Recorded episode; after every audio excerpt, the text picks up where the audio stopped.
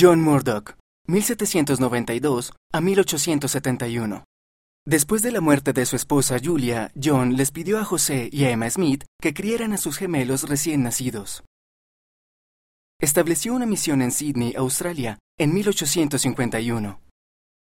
John sirvió en al menos seis misiones para la Iglesia entre 1831 y 1852, a veces con gran sacrificio para él y para su familia. A lo largo de su vida defendió al profeta José Smith y fue constante en su devoción al Evangelio de Jesucristo.